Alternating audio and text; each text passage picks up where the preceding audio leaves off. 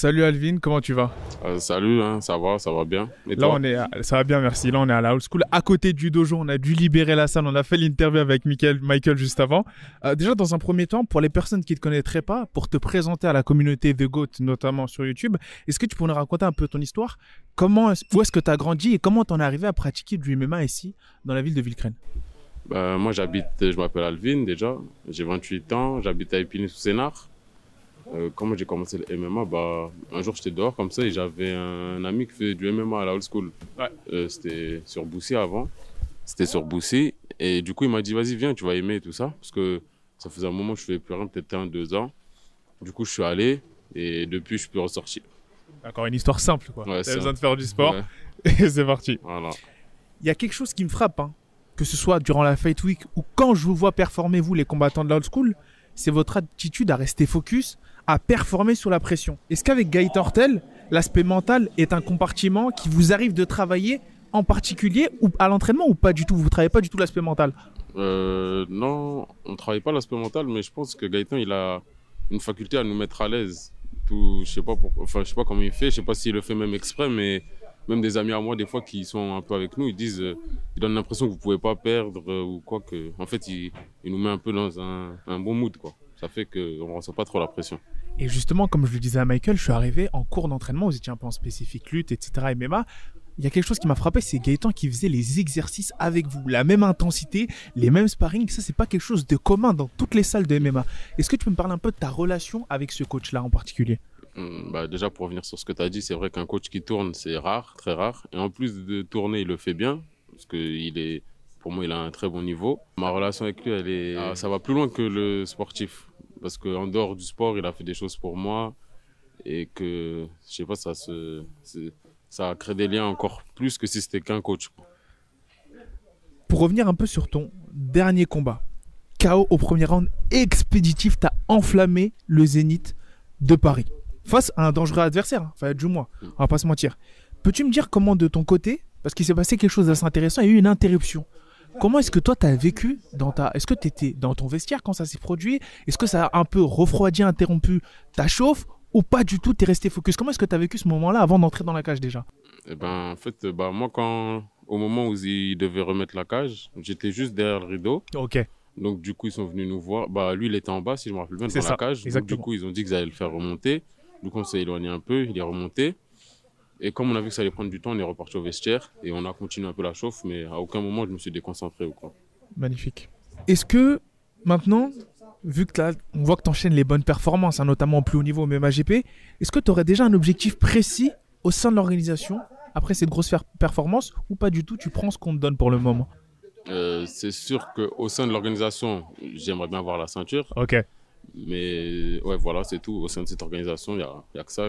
Bah, en même temps, c'est c'est le seul objectif. hein. Enfin, Ouais. C'est l'objectif dans chaque organisation, j'ai envie de dire. C'est ça. On sait que vous avez un train de vie extrêmement difficile. hein. Entraînement plusieurs fois par jour, la diète, le régime qui est très très compliqué, les sacrifices, pas potentiellement ne pas aller en soirée ou divertissement et autres.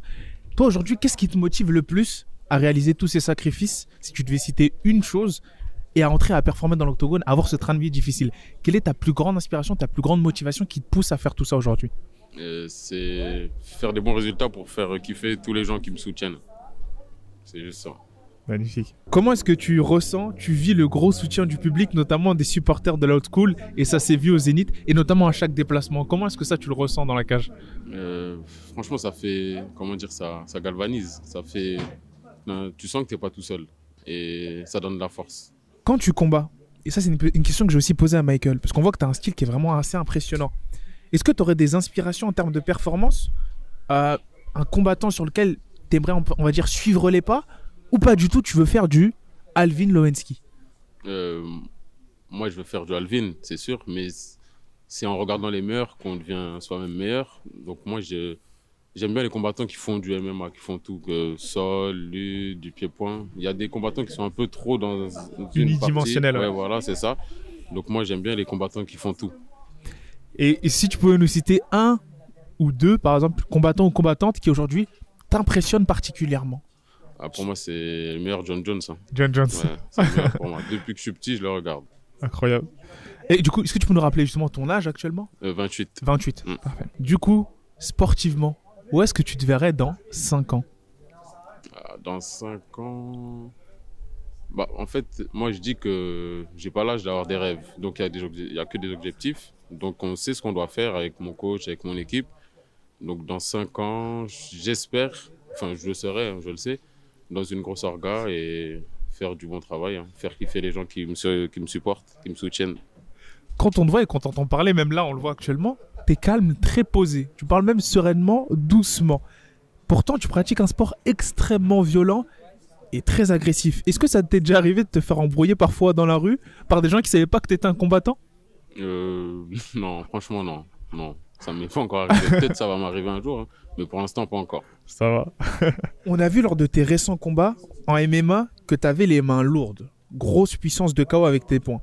Si un jour l'occasion se présente et qu'il y ait l'intérêt financier, pourrait-on te voir sur un ring de boxe? Hmm, Bah, non, je, je pense ne pas. Enfin, c'est pas ma discipline, euh, l'anglaise.